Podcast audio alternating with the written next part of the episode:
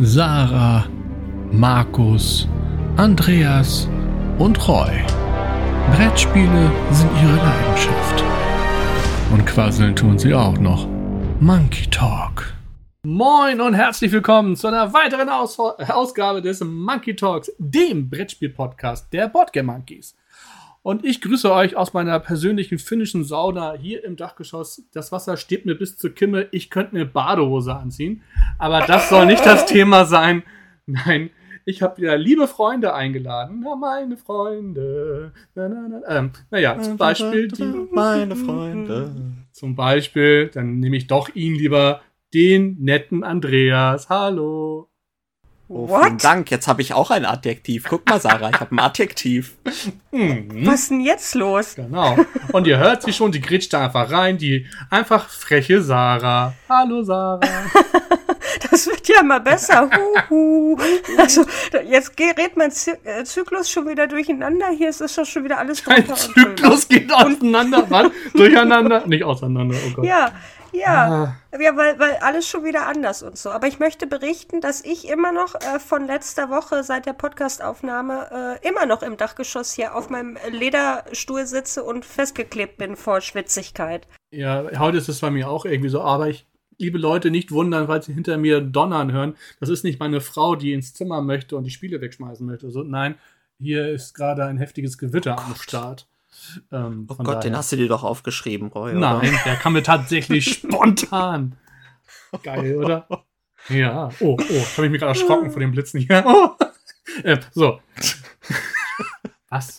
Ihr merkt schon, das wird eine wilde Folge. Aber äh, keine Sorge, liebe Zuhörerinnen und Zuhörer. Ich bin heute da, um Roy zu bremsen, wenn er wieder 30 Minuten beim Gespielt verbringen will. Ja, apropos gespielt, das übergehe ich jetzt einfach. Ähm, ja, gespielt, das soll natürlich unsere erste Kategorie sein, aber wir nennen die ja nicht so, sondern sie heißt.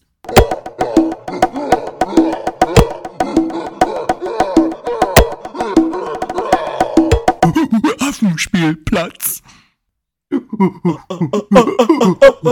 Affenspielplatz. Affenspielplatz, genau. Und ähm, ja, das Schönste kommt zum Schluss, deswegen fangen wir doch mit dem Andreas an. Was hast du denn äh, zuletzt gespielt? Ja, also bei mir kam ein ganz kleines Spielchen auf den Tisch, was äh, von einem deutschen Verlag bei Kickstarter finanziert wurde, nämlich Mindbug. Oh, von Nerdlab Games und ähm, Autoren sind Scuff Elias äh, oder Elias, Marvin Hegen, Christian Kudal und die haben sich noch äh, den Rat vom Altmeister persönlich Richard Garfield geholt, Mhm. ähm, dem Erfinder von Magic und Co. Und äh, Mindbug ist auch so ein bisschen was wie Magic in ganz klein, so ein Taschenmagic quasi. Das klingt jetzt auch sehr zweideutig, Taschenmagic. Ähm, naja, auf jeden Fall haben wir quasi alle Vorzüge und alle Mechanismen eines Collectible Card Games, einem Duellspiel, nur dass dieses ganze Spiel aus, lass mich nicht lügen, 50 Karten oder so besteht, von dem man aber auch nur 10, glaube ich, überhaupt hat in seinem Spiel. Also man hat fünf auf der Hand und hat fünf zum Nachziehen. Und ähm, da gibt's dann halt diese klassischen irgendwie, man spielt Kreaturen aus und ähm, versucht den anderen sozusagen auf die Mütze zu geben. Äh, drei, wer zuerst drei Leben verloren hat, hat verloren. Äh, die Besonderheit hier ist aber, dass es die namensgebenden Mindbugs gibt und äh, davon hat man auch drei. Äh, zwei, falsch. Ihr merkt, ich bin perfekt vorbereitet. Und man hat zwei Mindbugs. Und mit diesen Mindbugs hat man die Möglichkeit, wenn der Gegner eine äh, Kreatur ausspielt, dann kann der andere sagen, ich nutze meinen Mindbug und übernehme die quasi, diese Kreatur. Und äh, da jede dieser ganzen Kreaturen, die es in dem Spiel gibt, super imbar sind, also so ein bisschen Marco Polo in Kartenspielform.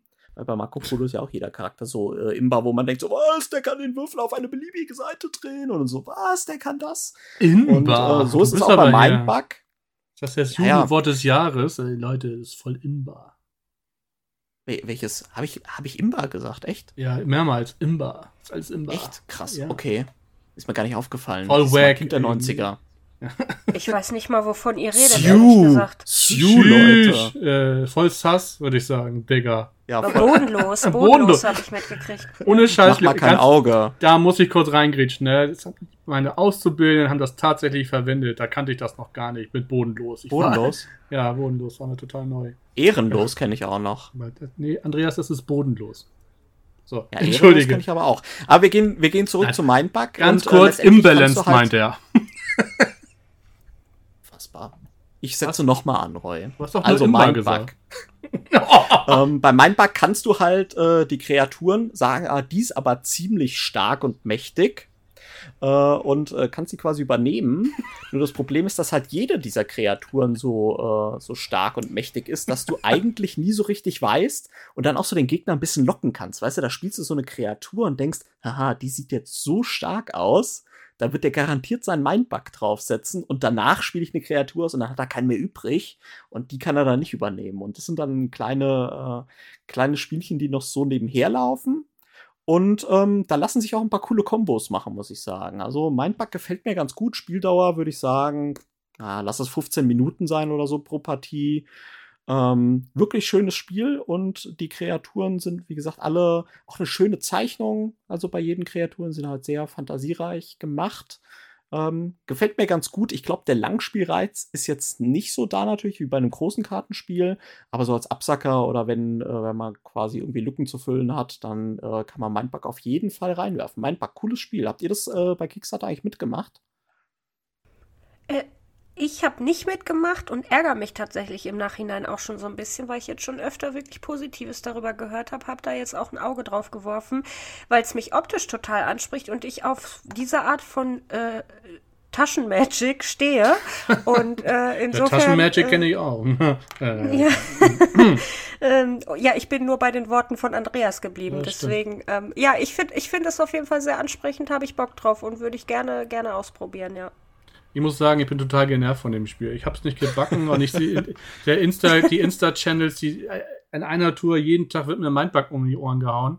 Ähm, ja, ich, ich mag glauben, dass das ein, ein nettes, äh, schnelles Kartenspiel ist. Äh, haut mich jetzt aber auch nicht so weg, dass ich da äh, irgendwie hinterherlaufen muss. Also Nee, aber ich, ich glaube auch tatsächlich, ähm, diese ganze Kickstarter-Sachen, die man jetzt irgendwie noch sieht, irgendwie für 50, 60 Euro oder so, würde ich mir nie holen. Ja, ich glaube, Retailpreis wird ja so um die 20 Euro oder so maximal liegen. Und das finde ich auch voll angemessen. Also mehr würde ich auch nicht 60 Bezahlen? Euro? Ja, ja, ich habe hab gerade gesehen, nachdem äh, der Boardgame Geek Market in seinen letzten Zügen hat gerade ein Mindbug drinstehen für 80 Euro, äh, Kickstarter All-In sozusagen. Ähm, Base Set, Upgrade Set, New Creations, Limited Numbered äh, Box. Also Limited Numbered Box ist übrigens auch super. Ne? Das sind so kleine Pappdeck-Boxen, die du dir selbst zusammenfalten musst. Toll. Ja, und äh, zweimal die Playmat, die brauchst du natürlich auch nicht. Also, wenn Leute, holt euch die Retail-Version, unterstützt einen kleinen Verlag Ja, und okay. äh, das reicht vollkommen. Man braucht da Aber- wirklich nicht die Playmats und den ganzen Kram. Ist ein Zwei-Personen-Ding, oder? Das ist ein Zwei-Personen-Ding, ja. Ja, siehst du, und also ich habe jetzt Redlands und irgendwie das reicht mir dann. Also für mich kommt das Aber einfach geht jetzt, Redlands so schnell? Geht so schnell Redlands? Ja, wenn du, wenn, ich glaub, wenn du geübt bist, dann kannst du das Ding auch in Ja. 15, 20 Minuten ru- runterrocken, ja. Ja, ja. doch, Würde ich würde auch ich auch sagen. sagen. Würde ich auch behaupten, ja. Vielleicht nicht am Anfang, aber so geübte Spieler werden das können, auf jeden Fall. Ja, also Fans Äh, von aber Magic. vom Prinzip her, sicherlich ist das nämlich mechanisch nicht das Gleiche. Auf jeden Fall schauen, ne? Was denn? Ja, also wie gesagt.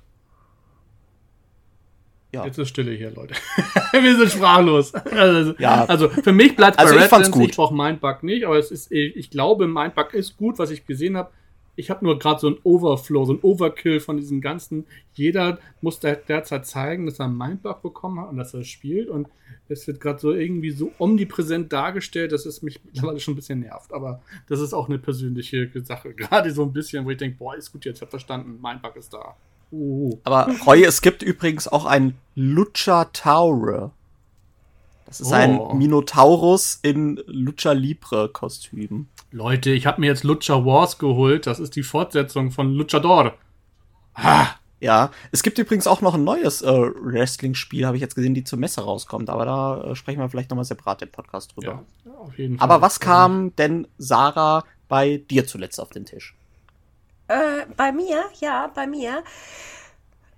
Ich habe gerade überlegt, hat nicht Roy am Anfang gesagt, als wir losgelegt haben, das Beste kommt zum Schluss? Ja, bin deswegen ich hat, ganz hat, verblüfft, hat das genau richtig bin. gemacht. Aber Das okay. ist ganz klar. Ja, okay. Äh, ja, auf jeden Fall bei mir äh, ein Spiel. Ich möchte heute über ein Spiel mit euch sprechen, was bei uns ganz häufig immer mal wieder auf den Tisch kommt. So und ich liebe es, weil es für mich das beste Quizspiel aller Zeiten ist. Und Oh, zwar ist die jetzt? Rede von Smart 10 Ah, von Piatnik, weil Smart 10 ist einfach so zauberhaft entzückend, weil da für jeden was dabei ist. Was ist es, Smart 10? Viele werden es ja wahrscheinlich schon vom Sehen kennen. Das ist diese kleine äh, ja, Kunststoffbox und in dieser Kunststoffbox sind äh, immer bis zu 200 Fragen drin. Die mittlerweile gibt's ja auch Erweiterungspacks, die irgendwie ausdehnbar sind auf alle möglichen Bereiche. Und äh, wir haben dann da außerdem noch so zehn mh, ja, ich möchte mal sagen, so, so, so Pöppel drin in dieser, in dieser Kunststoffbox und diese Pöppel verbergen die Antworten. In der Mitte finden wir dann immer eine Frage und das ist halt so toll bei Smart 10, weil wir wirklich unterschiedlichste Themenbereiche haben und auch unterschiedlichste ähm, Fragestellungen. Also es geht da manchmal um Ja-Nein-Fragen oder wir müssen etwas zeitlich äh, einordnen oder in die richtige Reihenfolge bringen oder halt die richtige Antwort nennen. Manchmal müssen wir Farben nennen und so weiter. Also da können die dollsten Fragen dabei sein, wirklich für äh, mittlerweile groß und klein, weil es gibt zwei Boxen. Es gibt eine Familienbox, die ist blau und eine ja Erwachsenenbox, würde ich es mal nennen, die ist orange. Äh, und äh, wir haben beide Boxen schon gespielt, wobei wir uns äh, häufiger mit der orangenen Box aufhalten, weil die blaue Familienbox ist natürlich deutlich für Familien auch ausgerichtet mit Kindern, weil da geht es dann auch sehr viel um Comicfiguren oder oder was weiß ich, Disney oder um Musik aus, ja, Popmusik, was auch immer. Ähm, und insofern sind wir da mit der orangenen Box ganz gut bedient. Wir haben jetzt mittlerweile wirklich alle Fragen, alle Erweiterungen äh, durchgespielt. Also durchgesuchtet. Ich äh, von vorne bis hinten, von A bis Z, von oben bis unten. Und ich kann nur sagen, das Spiel ist einfach so ein toller Zeitvertreib, weil ich glaube, jeder ja so ein bisschen das so in den Genen hat, dass er sich messen möchte, wissenstechnisch. Und wir Menschen sind ja auch irgendwie ein bisschen Klugscheißer und Besserwisser. Und wir wollen dem anderen immer zeigen, ich weiß viel mehr als wie du. und äh, insofern, äh, ja, macht das einfach Laune, trifft das irgendwie, glaube ich, bei jedem auch so, so, so, so ein Nerv, weil jeder da auch mal auftrumpfen kann. Und äh, Ja. wie gesagt, für, jeden, für die, jedes Themengebiet, was dabei ist und jeder mal zeigen kann, ich bin's, ich kann's, ich bin besser. Insofern, äh, Smart 10, eine absolute Empfehlung in jedem Regal, muss jeder bei sich zu Hause Ja, haben. sehe ich genauso. Es ist tatsächlich sogar äh, die orangene Box, die habe ich einfach mal an Weihnachten äh, mitgenommen und habe die auf den Tisch gestellt. Und mein Vater, der wirklich immer betont, dass Brettspiele für ihn ja viel zu anstrengend sind, hat dann irgendwann mal sich diese Box angeschaut und war dann irgendwie so davon abge angefixt, ja. Es hat ja auch so, so einen Mitmach, äh, so einen Aufforderungscharakter, ne? Diese Absolut. Knöpfe, die der dann Mhm. da rausziehst, ne? Also das ist ja, ist ja schon wirklich irgendwie so, und da hat er, oh, wie funktioniert denn das? Und, aha, ja, klar, dann, hat das hier sicher, ne? Und zieht dann diesen Knopf raus und aha, wusste ich's doch. Ne? Und das ist wirklich, und dann auf einmal, da hat man dann noch nicht mal mit Punkten oder so gespielt, sondern man hatte dann einfach irgendwie mal die Box dann immer mal weitergegeben und dann hat man sich dann irgendwie mal selbst mal ein bisschen ausgefragt, ne? Also das ist dann, das ist wirklich eine tolle Sache und sehe ich genauso wie du. Ich finde, Smart 10 und das Kneipenquiz sind zwei Quizspiele, die, glaube ich, immer die Nase vorn haben im Moment. Also das Mhm, sind ja. zwei Must-Haves, würde ich sagen. Ja. Roy, wie siehst du das? Ja, ich habe mir Smart 10 irgendwann mal ganz günstig bei, beim großen A geschossen. Da haben sie es da irgendwie fast unter die Hälfte des aktuellen Preises mal verkauft. Ziemlich am Anfang, als es so den ersten Hype-Run auf Smart 10 gab. Ähm, muss auch sagen, ja, es funktioniert einwandfrei in jeder Runde. Also ähm, ich bin jetzt gar kein großer Quiz-Spiel-Fan, muss ich sagen. Und aber Smart 10 tatsächlich eine äh, auf jeden Fall gute Ausnahme. Ich habe auch schon einmal noch Zusatzfragen, dieses 2.0. Ähm, nur Mhm. noch, noch mal als äh, Update, noch mal so als hier Faktencheck, wie das äh, Andreas immer nennt. es gibt noch History, es gibt noch Food, Genau. Food and Drinks, Entertainment und äh, ganz neu Harry Potter alleine. His Ja, genau. His- Und 3.0 ist auch angekündigt. Genau, und 3.0 ist jetzt so das ganz Neueste, was sie angekündigt haben. Exakt. Also, da ist für jeden was dabei. Ich denke mal, die Harry Potter-Geschichte, das ist natürlich schon sehr speziell. Da wäre ich jetzt raus, weil ich mag zwar Harry Potter, aber nicht so sehr, dass ich da mal eben äh, 2000 Fragen beantworten könnte. Nee, das sind gar nicht so viele, aber 200 Fragen sind es ja meistens. Nee, ich finde gerade die Abwechslung innerhalb dieser Fragestellung ist faszinierend. Eben, was man mit diesem, diesem Kreis und diesen Pöppeln da so machen kann. Ne? Reihenfolgen, Farben, Sachen Ja. benennen, ähm, äh, einfach schätzen oder dergleichen. Oder einfach äh, benennen, was da, was da zu sehen ist, gibt's ja auch. Also, das ist so vielseitig und äh, von daher hat sich da Piatnik natürlich eine Sache geschaffen, wo sie noch die nächsten Jahre Sachen äh, produzieren können mit, ne? theoretisch. Definitiv, ja. Ich würde noch reinschmeißen, wenn man bei Quizspielen ist, weil du eben noch äh, Kneipenquiz, ich mag ja auch Color Brain immer noch ganz gerne, was glaube ich ein bisschen unterm Radar äh, Hm, das finde ich auch ganz gut, läuft, äh, wo man die Fragen mit Farbkarten beantworten muss. Das ist auch immer sehr, sehr witzig und überraschend teilweise. ja.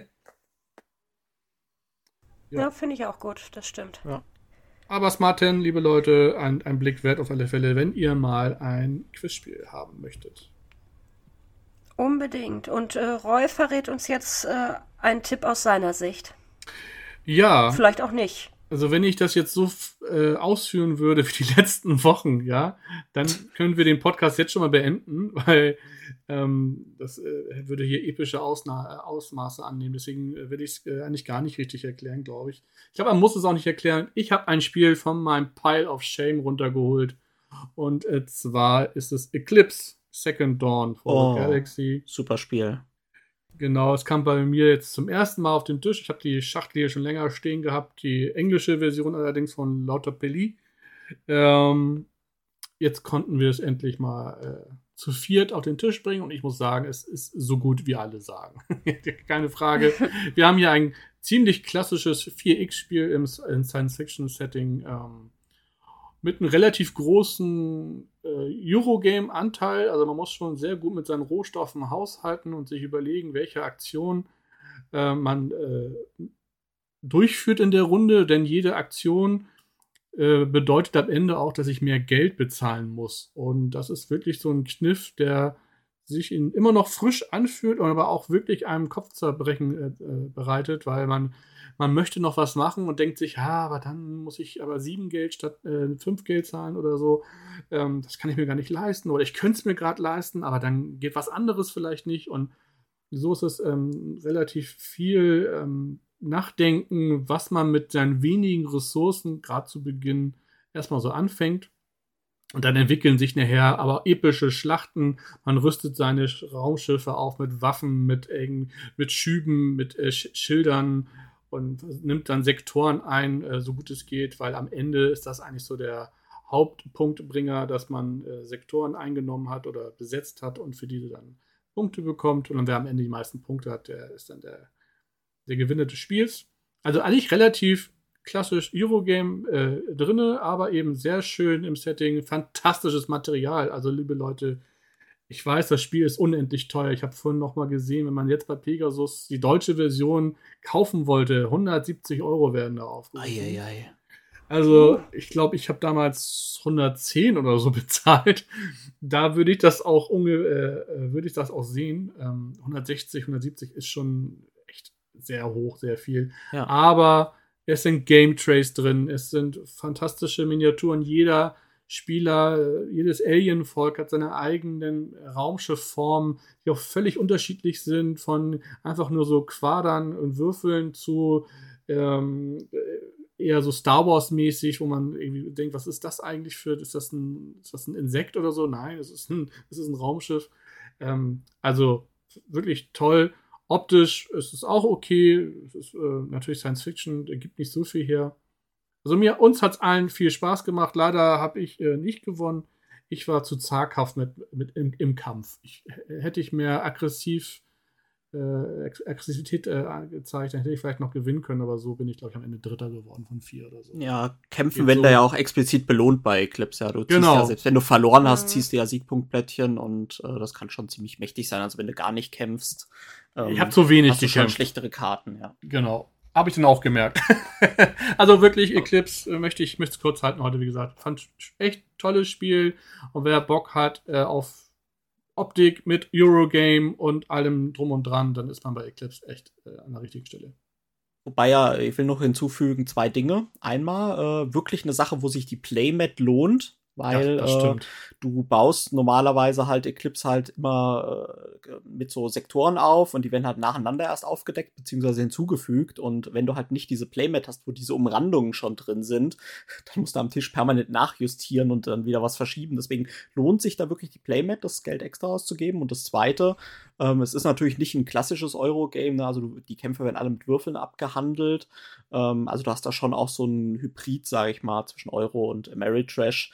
Das heißt, wer jetzt wirklich nur auf Planer Euro-Spiel hofft, ähm, da glaube ich, ist man auch bei Eclipse nicht ganz so richtig aufgehoben. Ja, Aber es das- ist ein großartiges Spiel. Das ist richtig, natürlich, dass der Kampf glückslastig ist. Wobei natürlich der Kampf, wie gesagt, da auch der Verlierer selbst noch Punkte ziehen darf, ist der Kampf natürlich ein wichtiger Bestandteil, aber es wird so ein bisschen ausgehebelt, dass eben jeder Beteiligte dann ja auch ähm, belohnt wird und eben auch gar nicht die Anzahl der Würfel das Ergebnis ausmacht, weil man sucht sich ja immer das beste Ergebnis von seinen Würfeln aus. Das ist ja auch nochmal so ein Kniff, dass jetzt nicht automatisch der, der fünf Würfel hat, gewinnt gegen den, der nur zwei Würfel verwenden darf, sondern der darf dann zwar fünf Würfel werfen, aber er sucht sich das beste Ergebnis von diesen fünf aus. Ist natürlich eine Was? wahrscheinlich, ja. So ist, so ist das in den Regeln. Hast du was Nee, falsch nee, gespielt? nee, doch, nee, doch, nee, doch, doch, nicht. doch. Okay, ich weiß der, es der nicht mehr. Ich Faktencheck habe es zwar auch schon gespielt, ich weiß es nicht mehr. Aber Roy, wie lange habt ihr denn gebraucht? Weil wir haben es mal zu dritt gespielt und da kam mir das schon wow vor. Also, huh. Ich weiß gar nicht mehr, wie lange wir damals gespielt haben, aber es war schon lang. Ich habe es neulich zu sechs gespielt, da haben wir vier Stunden gebraucht. Das war okay. Aber ich glaube, das Andreas, ja ganz kurz, ich glaube, Andreas hat aber recht, ich verwechsel es gerade mit einem anderen Spiel. Ja, ja. Hat Ja. schon Angst. Nee, nee, nee, nee, nee, das, bei Eclipse war es ja, ist es ja so, dass diese kleinen Sternchen immer Treffer sind und die anderen Zahlen muss man immer auf sechs addieren können, ne? So. so ist so Mhm, die genau, ja, ja. Aber großartiges Ja. Spiel. Also ich finde auch, äh, ich habe es zu zweit noch nicht probiert, aber ich könnte mir schon gut vorstellen, dass es zu zweit, äh, dass man das auch gut irgendwie in 90 Minuten runterrocken könnte. Also, sicherlich nicht so episch, wird aber funktionieren. Wir haben zu viert mit Regelerklärung viereinhalb Stunden gebraucht. Ja, man, ja, also ich denke mal, die Erstpartien dauern am längsten, weil man ja diese ganze, diesen Technologiebaum, ne, man hat ja dieses riesige Tableau an tausend Technologien, Ja.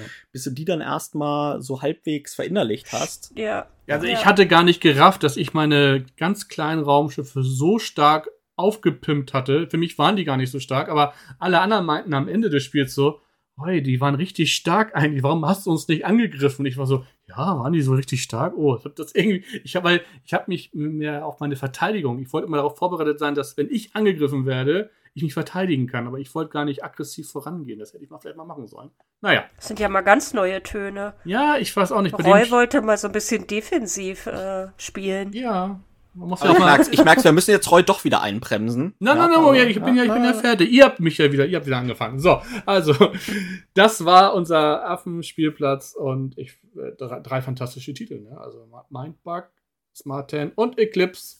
Da habt ihr wieder was gehört heute. Sehr Ja. schön, sehr schön.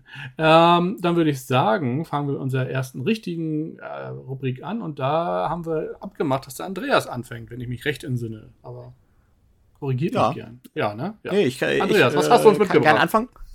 äh, zunächst sage ich an dieser Stelle nochmal Danke an den äh, Wolpertinger Spieleladen, weil der hat auch diese Folge des Monkey Talk äh, freundlich unterstützt. Grüße gehen raus, Dennis.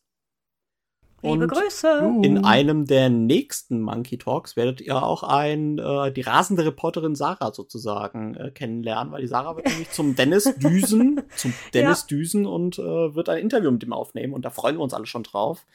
Ähm, Investigativjournalismus. Richtig, ich werde, ich werde nachbohren. Ich werde nachhaken und ich gehe auch dahin, wo es weh tut. Genau. Oha. Mehr dazu in einer folgenden Folge des Monkey Talk. Das war ein geiler Cliffhanger, oder? Gut. Äh, meine Kategorie, ich wusste so gar nicht so richtig, unter welcher Kategorie ich das äh, packen sollte. Ich habe es jetzt einfach mal in die Kategorie Stein im Brett. Stein im Brett. Stein im Brett. Stein im Brett. Ähm, und zwar habe ich, äh, nehme ich mal eine Diskussion für euch, eine Frage. Ihr müsst mir mal helfen. Und zwar geht's darum, äh, ich bin jetzt schon relativ viele Jahre in dem Hobby drinne. Ähm, also so richtig intensiv im Hobby, würde ich sagen, bin ich 2005 so mit Arkham zweite Edition oder so, glaube ich, äh, eingestiegen. Also wirklich, dass ich sagen würde, jetzt bin ich intensiv in dem Hobby drinne.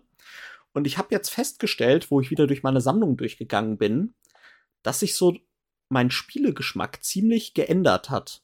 Also am Anfang konnte, also ich bin eingestiegen ja damals erstmal mit den ganzen Spiel des Jahres, die es immer zu Weihnachten in der Familie gab, die man gespielt hat, ne? Also klassische Eurogames, äh, El Grande, Siedler, äh, Tikal und wie sie alle nicht heißen und auf Achse.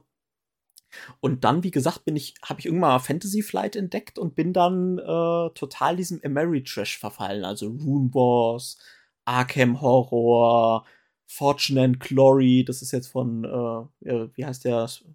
Frog Game, Flying Frog Games. Also so diese richtigen Ameritrash-Dinger, wo du einfach Würfel würfelst, Karten vorliest und ähm, wo es nur ums Thema geht. Und da habe ich mir auch relativ viel bei Kickstarter äh, mitgemacht, dann als das dann aufgekommen ist und da auch eher so diese Dungeon Crawler, äh, Kampagnenspiele und alles dieses Thema, Thema, Thema.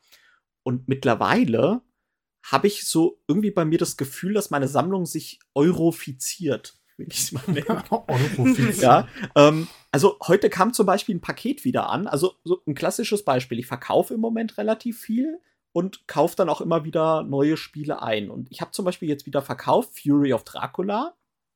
Habe ich hm. verkauft. Also klassisches, mhm. würde ich sagen, Ameritrash-Spiel, was ja schon mit viel Würfeln und viel Karten und so weiter ist.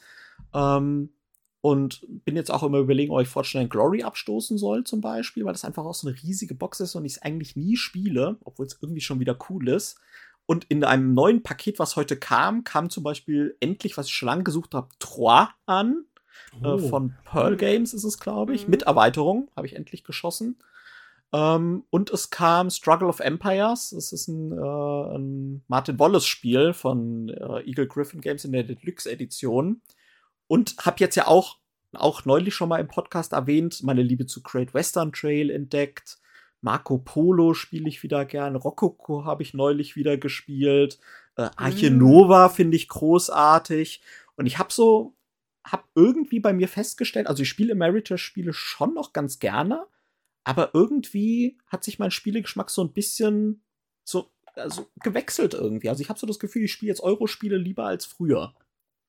Ja, äh, ist das hm. bei euch auch so? Habt ihr das festgestellt? Ist das vielleicht normal, ähm, dass man im Alter langweiliger wird vielleicht und dann Eurospiele nur noch spielt? Oder wie, wie ist denn das bei euch? Ich fange jetzt mal bei dir an, Roy. Ähm, hat sich bei dir, hast du auch so Veränderungen bei dir festgestellt? Hängt das mit den Wechseljahren oder so zusammen? Die Wechseljahre. Ähm, also ich sag mal so, ja, es schwankt natürlich gerade auch in, in, in auf was man gerade so Lust hat, ein bisschen auch. Ne? Bei dir klingt es ja auch gerade durch, dass du ja eigentlich familienspielmäßig angefangen hast, dann bist du zu FFG gegangen, jetzt bist du so Eurogame. Ähm, bei mir ist das halt immer so ein bisschen abhängig davon, wie ich gerade Lust und Laune habe, ob ich auch Zeit habe und dergleichen.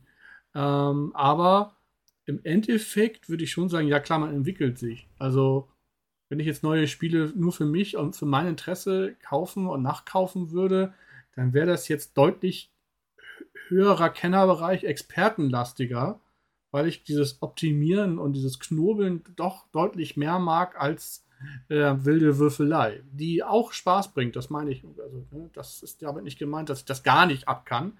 Aber äh, ich habe dann lieber so ein Carnegie oder so ein äh, Eclipse dann irgendwie vor mir, wo ich ein bisschen da rumwurschteln kann, als wenn ich jetzt, als dass ich jetzt nur King of Tokyo spiele, spielen möchte. Also ich glaube aber tatsächlich, das kommt dann schon mit, mit Erfahrung und mit äh, eben auch, äh, dass, dass man ja irgendwie alles gelernt hat in den, in den, mit, den, mit den anderen Spielen, dass man, was man dann in den äh, anstrengenden Spielen, nenne ich das jetzt mal, oder fordernden Spielen ja auch umsetzen kann teilweise. Also ich würde ja sagen, viele Spiele wie Quacksalber so machen ja das, das Tor auf, damit ich später beim Orleans oder Wonderlands War besser reinkomme weil ich diese Mechanik. Da, da, sagst du gerade was Richtiges. Also du sagst gerade was Richtiges. Früher, da konnte, da gab's für mich nichts Geileres, als bei Arkham Horror zigtausend Würfel in die Hand zu nehmen. Am besten, dass du sie noch nicht mal mehr halten kannst, so viele. und dann auch sagst, ja, äh, erstmal würfel ich die und danach würfel ich noch mal 30. Weißt du, da, da ist mir, hm. also da ist, was habe ich letztens im Podcast gesagt, da ist mir das Messer in der Hose schon aufgegangen. Ja. Oh. und mittlerweile da, äh, da kriege ich schon einen Sapper aus dem Mund, wenn du von Carnegie erzählst, weil ich dann einfach nur denke, oh, trockenes Euro, Holz, die Holzdisks. Oh, weißt du, da freue ich mich schon drauf. Nee, wirklich. Also, das, das äh, stimmt was nicht mit mir, Sarah. Doch, äh, nein. Also.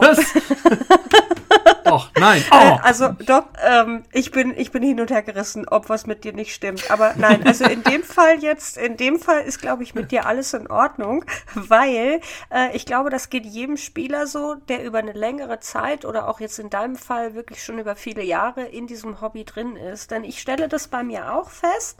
Ähm, bei mir ist es zum Beispiel so, je länger, also je länger ich in diesem Hobby drin bin, desto mehr stelle ich zumindest fest, was ich eigentlich nicht mag oder desto klarer wird das für mich, kristallisiert sich das für mich heraus, was eigentlich nicht so mein Ding ist. Bei mir sind es zum Beispiel am Anfang, fand ich immer so Story-Spiele ganz, ganz toll. So alles Mögliche, ne? So Herr der Träume mhm. oder jetzt halt eben Wonderbook oder wie sie alle heißen, weil die immer alle so unfassbar hübsch aussahen und dann auch da eine Story durchlesen und würfeln und so weiter.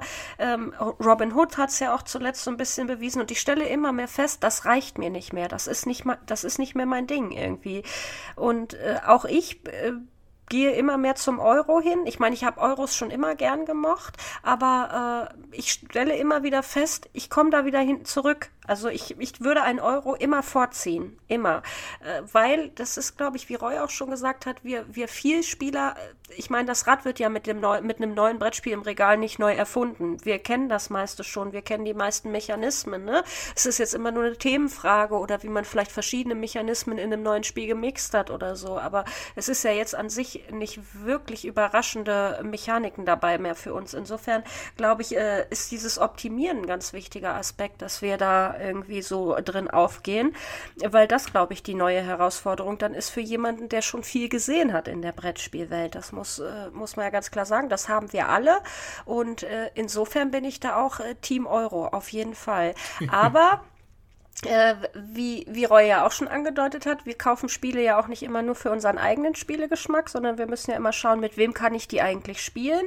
Und Euro-Spiele spiele ich halt nur wirklich mit meiner Gruppe, mit denen ich seit vielen Jahren auch schon zusammensitze und wir spielen. Möchte ich jetzt aber mal mit Freunden spielen, die eben ähm, ja nicht so bewandert sind in der Brettspielwelt, kann ich keinen Euro auf den Tisch knallen. Ich hatte nämlich letztens auch die Frage, da hatten wir ein äh, befreundetes Pärchen, was zu Besuch kam und mein Mann und ich, wir standen vor dem Spieleregal und haben überlegt, was spielen wir. Ich weiß jetzt nicht mehr, welches Spiel er mir genannt hat. Ähm, das hatte er dann vorgeschlagen und da habe ich gesagt, und ich glaube, das trifft es ganz gut, da habe ich gesagt, nee, das Spiel würde ich nicht auf den Tisch packen, weil das sind We oder Gelegenheitsspieler, nennen wir es mal so, die sind Gelegenheitsspieler und das ist ein Euro und die können gar nicht erfassen, was für ein gutes Spiel das ist. Also es geht mir zum Beispiel so, und das ist dann wieder Kategorie Baby Comeback, es geht zum Beispiel mir so mit dem Spiel Tagi. Ich weiß noch, damals, als ich eingestiegen bin in die Brettspielwelt, habe ich Tagi gekauft, weil ich gedacht habe, auch ein Zweispielerspiel, dann können mein Mann und ich mal abends irgendwie eine Runde spielen. Und wir fanden das beide gehen langweilig. Wir fanden das unfassbar langweilig. Ich habe es mir jetzt vor ein paar Wochen wieder gekauft, oh. weil es eigentlich ein richtig, richtig gutes Baby Spiel ist. Oh, ich habe da auch Bock drauf. Ja, es ist ein richtig, richtig gutes Spiel und das weiß man aber, glaube ich, erst zu schätzen, wenn man Vielspieler ist. Und so ist das, glaube ich, mit vielen Euro-Spielen, dass man dieses, dieses, diese umfassende äh, Magie und dieses, dass das wirklich einfach fantastisch austarierte Spiele sind, das weiß man, glaube ich, erst zu schätzen, wenn man schon ein paar Spiele auf dem Buckel hat. Ja, wobei ich äh, danke erstmal für eure Meinung. Ich äh, will es jetzt aber noch mal ein bisschen relativieren. Also ich spiele trotzdem auch Ameritrash-Spiele sehr, sehr gerne. Ne? Also zum Beispiel Rising ja. Sun gehört auch nach wie vor zu meiner Top 10. Ähm, ja, da sind aber dann, weil ich fand das ganz interessant, wie deine Begründung war, Sarah, dass du gesagt hattest, ähm, dass man dann halt, dass das die Herausforderung ist, dann dieses Optimieren. Ne? Und äh, das sehe ich teilweise auch so, denke ich. Aber ich finde vielleicht auch gerade deswegen so Spiele wie Rising Sun ähm, auch herausfordernd für mich, weil da ganz andere Sachen geschult werden. Da geht es darum, ja. um ein Spiel zu lesen um den, um das, es geht ja nicht unbedingt, wer auf der Siegpunktleiste am weitesten vorne ist, sondern wer hat vielleicht die meiste äh, Brettpräsenz oder so weiter, wer hat die besten Karten fürs Ende schon ausliegen und das dann lesen zu können und dann vielleicht auch zu manipulieren in einem Table Talk. Es lebt ja viel von Verhandlungen und so weiter. Das ist da für mich dann wieder eine Herausforderung und das reizt mich auch dann in solchen Spielen dann wieder. Also ich versuche das Beste aus beiden Welten zu machen, merke aber jetzt immer mehr, wie halt immer mehr Ameritrash-Spiele ausziehen und dafür halt äh, die Klassiker und auch gute Euros, die so All-Time-Classics einziehen, ja. Ja, ja. Aber Tagi, so das auch. Äh, ist auch äh, schon ewig auf meiner Wishlist. Ich warte immer noch auf diese Big Box. Ja, Ähm, die soll ja kommen, die Deluxe Big, Big Box Big- Deluxe genau. Version. Und ich habe vor ein paar Wochen halt mir das alte Spiel geholt und danach, kurz danach, haben sie irgendwie angekündigt, dass jetzt diese Deluxe Big Box mit Erweiterung gleich kommen soll. Ja, das ist halt die Frage, oh, ne? Also ich hatte jetzt halt wieder gelesen, dass es, äh, dass die Erweiterung gar nicht so toll sein soll. Und ähm, ob man dann sich jetzt wirklich auf die Big Box wartet und dann vielleicht 40, 50 Euro ausgibst oder ob man dann einfach irgendwie Mhm. das äh, klassische Taki vielleicht für einen Zehner oder so bei eBay Kleinanzeigen oder sonst wo äh, sich besorgt. Ja, also ich habe es neu für einen Zehner geschossen Okay, sogar.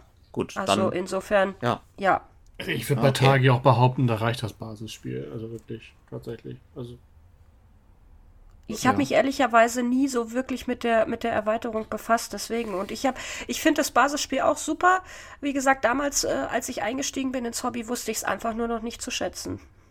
Hm. Da gibt's ja einige äh, Perlen in dieser Zwei-Personen-Reihe bei Cosmos, muss ich Ja. sagen. Also das ist Ja. tatsächlich, ne, also ich habe damals auch schon äh, Babel fand ich sehr gut, ist ja, glaube ich, sogar ein Uwe Rosenberg-Titel Babel, auch gar kein klassischer, weil überhaupt keine Tiere drin vorkommen.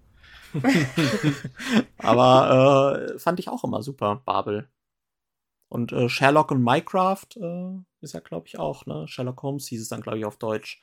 Ist ja, glaube ich, auch hier, bei wie heißt Cosmos. Devir Games war es, glaube ich, im Original. Genau, ja, genau. Die dann gibt es noch Kahuna, oder wie es heißt, dieses Inselspiel. Ist das nicht ein Kniezieher sogar? Täusche ich mich? Kahuna, sein, ja. stimmt, was, was es auch in äh, sämtlichen Ausführungen gibt, mit Metallbox, ohne Metallbox und all den ganzen Bums, ja. Ja. Spannend, auf jeden Fall. Lost Cities ist ja, glaube ich, auch von, äh, von Cosmos in der Zwei-Personen-Reihe. Das ist, glaube ich, ein Knizia auf jeden Fall. Ja, das ist wahr. Ja. Das hat mich aber nie so ge ge gehypt. Aber äh, ja, wie gesagt, Spielegeschmäcker ändern sich auch, definitiv, ja. Auf jeden Fall, aber die große Kunst am Ende und die, die Kunst einer guten Sammlung, wenn man es dann jetzt auch so nennen möchte, ist halt äh, etwas zu haben für jeden Anlass. Ja? Und da ist eben für uns, für, das für die Dreier-, Vierer-Nerd-Gruppe, die seit Jahren Kennerspiele spielen oder Experten, oder eben halt für gute Freunde, die eigentlich nicht spielen oder Verwandte äh, zu Familienfeiern, man auch weiß, vielleicht, also ich wüsste bei meiner Schwester zum Beispiel, wenn ich da so ein Great Western Trail auf den Tisch lege, die würde verzweifeln, die würde schreiend aus dem Zimmer laufen und sagen, was ist das für ein Scheiß? Also wirklich, die könnte mit gar nichts anfangen.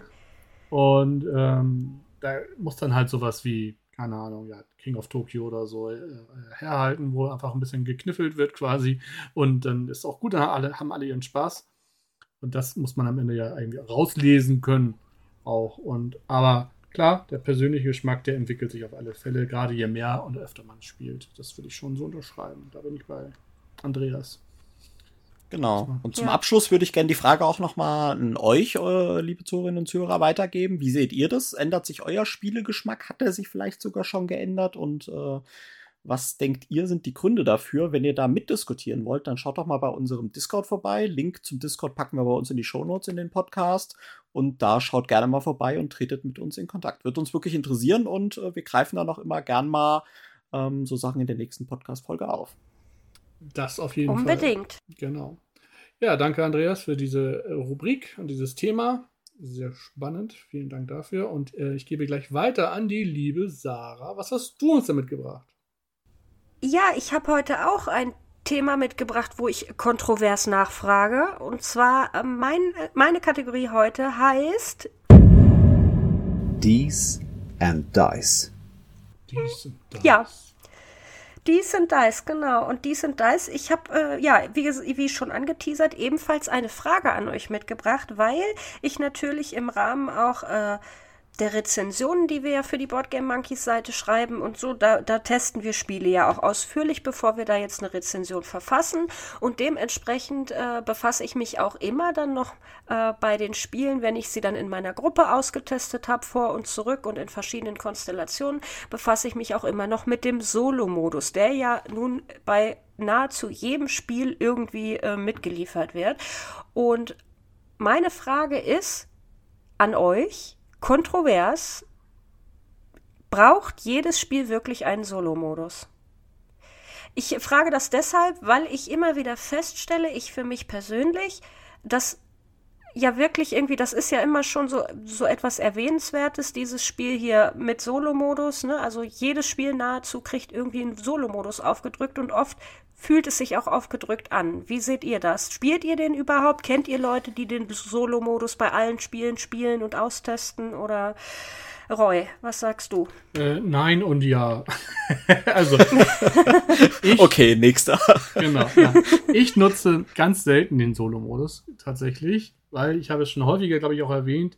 Ich simuliere gerne zwei Spieler für mich selbst. Also ich, das ist, ich bin da immer Ich noch. mir das immer noch vor, Ja. wie du dir da wirklich so einen Schnurrbart anklebst und dann auf einmal nur, aber nur zur Und Hälfte. Nur zur Hälfte. und dann immer noch, Links- ah, damit habe ich nicht gerechnet. Das ist ja überraschend. Links von ihm, der gewinnt auch immer. Das hatten wir doch mal in einem Podcast. Genau. Ne? Der linke Sitznachbar von dir gewinnt immer. Der ja, linke okay. gewinnt immer. hm. Ich weiß, aber ich, ich, ein guter Freund von mir zum Beispiel, der kauft sich sogar bewusst Spiele danach, dass es einen vernünftigen Solo-Modus haben soll. So. Ah, okay, solche Menschen gibt es also wirklich. Ja, tatsächlich, die gibt's wirklich, weil der sich halt auch wirklich dreimal die Woche abends hinsetzt und dann irgendein Spiel sich äh, aufbaut und das Solo spielt und auf Highscore-Jagd geht oder was weiß ich. Das ist eben eine Sache, die mir nicht so viel bringt. Also ich habe keinen Spaß daran, mir am Ende irgendwie bei BG Stats oder so einzutragen, dass ich jetzt 46 Punkte geschafft habe und damit eher so mittelgut war. Ich, ich, ich weiß nicht, klar, am Ende kann man auch sagen, äh, wenn ich jetzt zu zweit äh, simuliere quasi, was habe ich davon? Wie gesagt, da geht es mir eher darum, ja, für den Ernstfall zu üben und zu trainieren. Und das kann ich im Solo-Modus aber nicht. So gesehen, ne?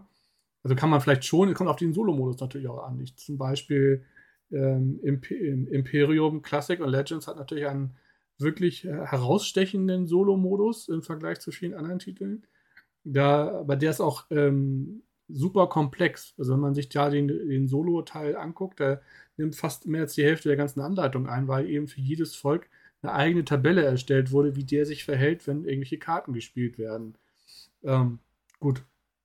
Ähm, am Ende wissen wir auch alle, wenn es einen Solo-Modus gibt, dann ist er zu 99% von David Tulce erstellt, äh, woraus Ja. sich auch schnell herleiten lässt, dass die sich auch alle recht ähnlich sind. Also der gute Mann. Oder von diesem Automa Factory. Genau, genau. Genau. Wobei, ich, ich glaube, die sind sich teilweise auch recht ähnlich. Also ganz häufig basieren diese ganzen Solo-Modi ja immer nur auf einem Kartendeck, die dann äh, zufällig vorgeben, welche Aktion da jetzt ausgeführt wird oder welche Bereiche eventuell abgedeckt bzw. verwendet werden. So. Ähm, und eben, ob ich das nun per Karte mir sagen lasse oder ich mache das eben selbst äh, in einer Logik, wie ich eine, eine Taktik verfolgen möchte, äh, sehe ich da keinen großen Unterschied für mich und deswegen bleibe ich bei meiner Methode, auch wenn die hier zur Belustigung beiträgt, ja. So. Bei Nee, Andreas, ich mache das ja ähnlich, aber also das ist schon irgendwie süß. ich weiß, das, das ist strange, aber äh, mir hilft es dann doch. Ähm, aber Andreas, interessiert dich das zum Beispiel überhaupt? Guckst du danach, wenn du jetzt ein Spiel kaufen würdest? Oh, ein Solo-Modus, weil du spielst ja eigentlich gar nicht Solo, oder? Äh, nee, äh, hast du recht, ja, spiele ich äh, überhaupt nicht solo. Das Einzige, was ich mittlerweile tatsächlich solo spiele, ähm, ist Marvel Champions. Und da bin ich irgendwie ein bisschen wie die, wie sagt man so schön, wie die Nonne zum Kind, nee, wie die Jungfrau zum Kind gekommen. Die Zwar fand ich das eigentlich, fand, fand ich das eigentlich, ja gut, das äh, könnte, könnte beides stimmen. Ist ähnlich, auf jeden Ähm, Fall, ja. Hat mich einfach das Thema angelacht und ich habe es auch äh, damals kennengelernt äh, zu zweit. Also habe es zu zweit gespielt, habe es mir dann irgendwie, habe es mir dann besorgt für Solo-Partien. Das klingt jetzt auch wieder komisch. Ja. Also ich habe mir danach sich gekauft für, Für Solo. Solo-Partien, Und- ja, ja, ja, ja, und ja, ja. äh, muss auch sagen, ich spiele es ganz gern solo, ähm, weil es einfach so ein bisschen dieses Optimieren ist und mal gucken, irgendwie Helden gegen Bösewichte antreten lassen und es hat so ein bisschen Story-Charakter irgendwie nebenbei und das, das reizt mich irgendwie. Aber ich denke, ich sehe auch, dass es zugenommen hat extrem. Ähm, ich kann mir jetzt nicht vorstellen, dass mit zunehmender äh, Spieleranzahl, generell Brettspieleranzahl, dann auch irgendwie die Anzahl der Solospieler zugenommen hat. Und früher gab es ja äh, nie Solo-Modi. Im Gegenteil, es gab sogar eher Spiele, die erst ab drei Personen gingen, offiziell. Ne? Also Mhm. heute darfst du ja eigentlich kein Spiel mehr rausbringen, was nicht Solo-Modus und mindestens ab Ja. zwei Leuten geht, selbst wenn. Und das ist dann eher, wirklich eher eine Marketing-Sache für mich auch zum Teil.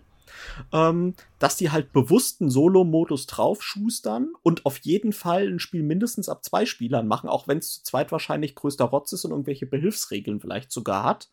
Ähm, Genau. weil die natürlich auch ein clevererweise, verständlicherweise, ein möglichst großes Zielpublikum ansprechen wollen. Ja, also wenn du halt ein Spiel nur reinstellst, was ab fünf Spielern erst geht, so nach dem Motto, da verkaufst du das logischerweise auch weniger, als wenn du ein Spiel ab zwei oder einer Person reinstellst. Und ähm, so fühlen sich, glaube ich, Zumindest ist es so, wenn ich mal bei den Regeln dann über den Solo-Modus zumindest mal kurz drüber fliege, also ausprobieren tue ich ihn tatsächlich nicht, ähm, als ob das so ein bisschen aufgedrückt ist. Ne? So nach Ja. dem Motto, wir machen jetzt irgendwie einen Solo-Modus, fühlt sich aber teilweise dann im schlimmsten Fall sind es einfach irgendwelche Würfelentscheidungen ne? und überhaupt nicht irgendwie ausgearbeitet. Wie jetzt zum Beispiel Imperium Legends hat ja Roy schon mal sehr ausführlich drüber gesprochen, dass es ja wirklich sehr clever gemacht ist und so weiter. Ähm, ich glaube aber trotzdem, dass es eine gute Sache ist, dass jetzt viele einen Solo-Modus haben, weil es doch eine relativ große Gruppe, glaube ich, gibt, die gern Solo spielen. Du zählst ja auch dazu, Sarah. Und da finde ich, ja. dann finde ich, sage ich mal, die Option, wenn jetzt ein Spiel einen Solo-Modus hat und dadurch nicht mehr kostet im Endeffekt, ja, also das wird ja letztendlich so pro- produziert, ja, also du musst ja nicht extra für den Solo-Modus zahlen, ähm, dann finde ich es jetzt ja nicht verkehrt. Ja, wenn dann irgendjemand seine Freude hat und sagt, ah, jetzt kann ich das auch Solo spielen, ja, mein Gott, dann soll er seine Freude daran haben. Aber ob es jedes Spiel braucht, ist, glaube ich, was anderes. Also ich glaube, es Hm, ist tatsächlich ein großer Anteil, ist halt wirklich, wir wollen es an möglichst große Gruppen verkaufen können. Ja, das kann ich grundsätzlich auch nachvollziehen. Und wie du ja schon angeteasert hast, ich äh, spiele ja sehr gerne Solo, wobei ich äh, wirklich dann auch zu reinen Solo-Spielen greife, die auch wirklich darauf ausschließlich darauf ausgelegt sind, äh, weil die sind dann äh, dahingehend austariert und, und mit Bedacht äh, zusammengeschustert für den Solospieler, weil ich fühle mich ganz oft jetzt, also ich weiß auch nicht, wann ich das das letzte Mal hatte, dass ich irgendwie mir gesagt habe, ich nehme mir jetzt ein Mehrspielerspiel und spiele da den Solo-Modus. Wüsste ich jetzt nicht, außer eben für Rezensionen. Ähm, Glaube ich, weiß ich nicht, ob ich das jemals schon gemacht Ja, habe. du- ich kenne jetzt auch keinen, der so Solo spielt. Äh, Ja, Das ist ja auch, auch ein Punkt tatsächlich, wo ich denke, ähm, wenn ich Solo spielen will, dann nehme ich nicht diese Spiele, die jetzt alle gerade einen Solo-Modus bekommen. Also ich hatte jetzt in den letzten Wochen Ja. relativ viele Board and Dice-Titel. Also Tabanussi, Origins First Builders, äh, Zapotec. Die haben alle von David Turcin natürlich einen Solo-Modus äh, enthalten gehabt. Alle. ja. Und äh, das, keins dieser Spiele würde ich wählen, wenn ich sage, so, ich habe jetzt Bock auf eine Solo-Erfahrung. Dann würde ich keins von diesen raushauen, weil das einfach keine Genau. Solo-Spiele sind, die auch nicht dafür gedacht sind und das einfach auch langweilig ist. Ja, Also aber ich glaube, du schränkst halt ganz viele Leute damit ein. Ne? Ja, es ist ja vielleicht nicht jeder so. Wir wohnen relativ Ja, ja, alle drei in größeren Städten. Ne? Wir haben Gott sei Dank relativ, sag ich mal, ein dichtes Netz an Mitspielern. Aber ich kann mir schon vorstellen, dass viele halt einfach auch auf, äh, sei es der, äh, der- der Hei- Heimatort oder so weiter, ähm, äh, auf Solo-Modi angewiesen sind und die freuen sich halt. Äh, also mich würde es eher deprimieren, wenn da irgendwie heißen würde, ja, jetzt der neueste Scheiß, Arche Nova zum Beispiel. Jeder findet es total geil. Ich kann es aber nicht spielen, weil ich nur einmal im Jahr äh, Freunde zu einer Sp- Brettspielrunde zusammenkriege. da finde ich es dann wieder gut, dass Arche Nova diesen Solo-Modus hat. Hat's doch, oder? Ja, hat es, hat es. Puh, 50-50 Chance. nee, da finde ich es dann wieder gut, weil diese Leute dann halt sagen können, ja, dann kann ich zumindest in den Genuss kommen, Arche Nova spielen zu können. Ja, also deswegen Mhm. finde ich das dann schon auch insofern dann wieder teilweise gut, ja. Verständlich. Für mich, äh, also für mich reizt ein Solospiel dann eben dann nur, wenn er mich auch unterhält. Und das tut er dann meistens, wenn es dann irgendwie mit einer Story daherkommt. Und von daher sind meine Solospiele, also ich habe mir jetzt vor kurzem Sleeping Gods äh, dann auch gekauft. Ähm, bin Mhm. da und das ist ein Spiel, das plane ich solo. Ne? Da plane ich gar nicht mit anderen Leuten mich hinzusetzen. Das ist ein Spiel, das will ich für mich selber entdecken und da selber äh, da lang kuttern und äh, Orte entdecken und äh, kämpfen und keine Ahnung, was man so alles macht. Ähm, weil was, was ich schon so gelesen und gesehen habe, ist das für mich auch einfach wie fast schon wie so ein Solospiel konzipiert. Der, der kooperative Anteil, ja, also das ist nicht zwingend erforderlich tatsächlich, meiner Meinung nach. Ähm, und so geht es mir eben auch bei Titeln, ähm, die häufig so in diese Richtung gehen, wo eben Geschichte erzählt wird und wo natürlich auch eigentlich kooperativ, die neigen ja sowieso zu einer recht äh, naheliegenden Solo-Erfahrung. Also ob ich nun zu zweit was versuche oder alleine, ist ja meistens dann auch nicht so der große Unterschied. Ja, ja. Also ich halte für mich fest, ich werde auch weiterhin nicht für, bei einem Mehrspielerspiel den Solo-Modus für mich äh, entdecken wahrscheinlich, sondern bleibe bei reinen Solospielen, weil ganz oft, wie, wie ich es ja auch schon eingangs äh, gesagt habe, ganz oft fühlt sich das für mich aufgesetzt an, weil es eben einfach nicht für dieses Spiel, also es ist einfach kein Solospiel, sondern da wurde irgendwie ein ähm, ja, Modus äh, künstlich erschaffen, um das Spiel einer breiteren Masse zur Verfügung zu stellen. Und oft, leider, leider oft, merkt man es eben auch. Und die Spiele aus meinem Regal zu filtern, wo der Solo-Modus jetzt gut ist bei den Mehrspielerspielen, da habe ich, glaube ich, keine, keine Zeit und Muße für. Ja, es ist ja tatsächlich so, ne? Wenn du die Kickstarter-Kampagnen anschaust, ja, oder Crowdfunding-Kampagnen im Generellen, ist ja ganz oft der Solo-Modus ein Stretch-Goal. Ja, also Ja. ist ja wirklich, und das beweist ja eigentlich die These, die du eben gebracht hast, ne? Das Spiel wurde entwickelt für mehrere Leute und dann wurde halt irgendwie gesagt, okay, das läuft jetzt gut im Crowdfunding. Ja, wir haben äh, unsere Stückzahl sozusagen schon vorab verkauft. Jetzt machen wir irgendwas dazu. Jetzt hauen wir noch den Solo-Modus drauf und dann überlegt man sich so, ah, wie könnte man das jetzt am besten irgendwie solomäßig machen? Ne, zum Beispiel spannend finde ich dann wieder, äh, was übrigens, glaube ich, ein ganz gutes Beispiel ist für Solo-Modus und wo es halt auch relativ häufig genutzt wird, sind die Spiele von GMT. Ähm, die haben ja wirklich einen ganz speziellen Solo-Modus, weil die dann immer so Flipcharts haben. Da kannst du ja mehr oder weniger auch gerade bei den Coin-Games, die du ja in der Regel zu viert spielst, ähm, da gibt's auch die Möglichkeit, dass du, wenn du nur zwei Sp- Mitspieler hast, dass du quasi die anderen beiden durch irgendwie Automas laufen lässt und die haben dann so eine Flipchart. Ja, so was weiß ich. Ist der Mhm. Gegner im angrenzenden Land? Ja, dann geh hier weiter. Mhm. Hat der äh, vorher noch eine Ressource übrig gehabt? Ja, dann hier lang. Dann Angriff, so nach dem Motto. Ähm, das ist, glaube ich, immer ganz schön und da wird's auch häufig genutzt Ja. bei diesen, bei diesen Wargames von GMT. Ja, aber alles andere, äh, ja, oder oft, wie gesagt, wirkt es halt eben einfach aufgesetzt. Und äh, es gibt sicherlich auch richtig, richtig tolle Solo-Modi in Mehrspielerspielen, aber wie gesagt, die herauszufinden und herauszufiltern, ah, nee, dann bleibe ich bei einem reinen Solospiel. Genau. Wenn ihr Zuhörerinnen und Zuhörer einen guten Solo-Modus beim Mehrspielerspiel kennt, lasst uns auch gerne wissen. Unbedingt, ja, das würde mich tatsächlich sehr interessieren, ja. Und jetzt Ja. zum krönenden Abschluss, Roy. Genau. Ja, Ich Jetzt wollte dir sagen, für deine letzte Kategorie, Roy, ich habe noch einen Termin, ich muss weg. Andreas, ich Tschüss, wünsche noch einen schönen Abend dir noch und äh, bis nächste Woche dann, ne? Aber ich habe für Ersatz gesorgt. Das freut mich. Denn, liebe Leute, it's Quiz Time und hier ist unsere Rubrik. hup, hup. Monkey Rules. Monkey Quiz, ne? Oh Gott. Spielen wir eh ein. Also. Du, du, du, du. Ich, ich brauch, ich brauch noch so einen Wer Millionär-Jingle oder sowas. Es Hast du noch- dein Sakko an, dein Quizmaster-Sakko? Quizmaster Sakko, ich habe Kärtchen, die ich so leicht knetend in der Hand halte. Das ist Hallo? Hallo? Könnt ihr mich hören? Und da haben wir auch schon unseren hören? ersten Gast. Gertrude, Unser hallo. Können Stargast. dich hören. Hallo Gertrude. Ach, hallo, ihr seid ja so lieb. Ich bin jetzt mal kurzfristig einge eingesprungen, weil der Andreas gesagt hat, er muss weg. Und ich habe gesagt, ach, beim Familienduell, da habe ich ja auch schon mal 1992 mitgemacht. So dumm kannst du ja nicht sein. Da mach ich mal mit. Für die Sarah reicht's. Sehr gut, ja, das glaube ich auch, Gertrude. Mm. Genau, denn heute kommt es zum großen Showdown. Wir haben unser Monkey Rules Quiz, so hieß es genau, das habe ich auch richtig genannt, ähm, heute äh, vorbereitet. Und zwar wird die liebe Sarah gegen die liebe Gertrude antreten. Also, Hey, Ich traue mich gar nicht, ehrlich gesagt. Hau alles raus, was du kannst. ich habe extra, Keine ich habe falsche extra, Scheu. ich habe extra geschaut, äh, wann Monopoly äh, erfunden wurde und dergleichen. Ich, ich las was von 1930 und 1920. Also Gertrude, da wirst du dich heimisch fühlen, vermute ich mal.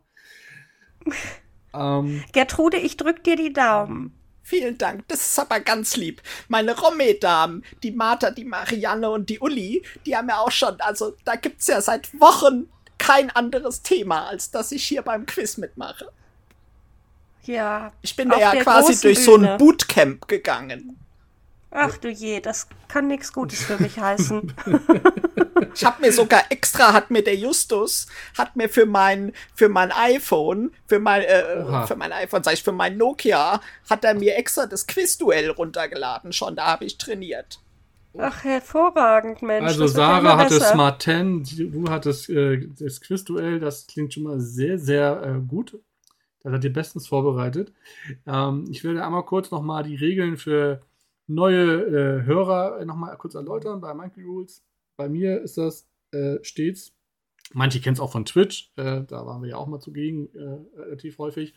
Ähm, und zwar ist das ein Anleitungsquiz, so nennen wir das eigentlich, äh, mehr oder weniger. Und zwar entweder, ja, heute kommt ein bisschen Abwechslung rein.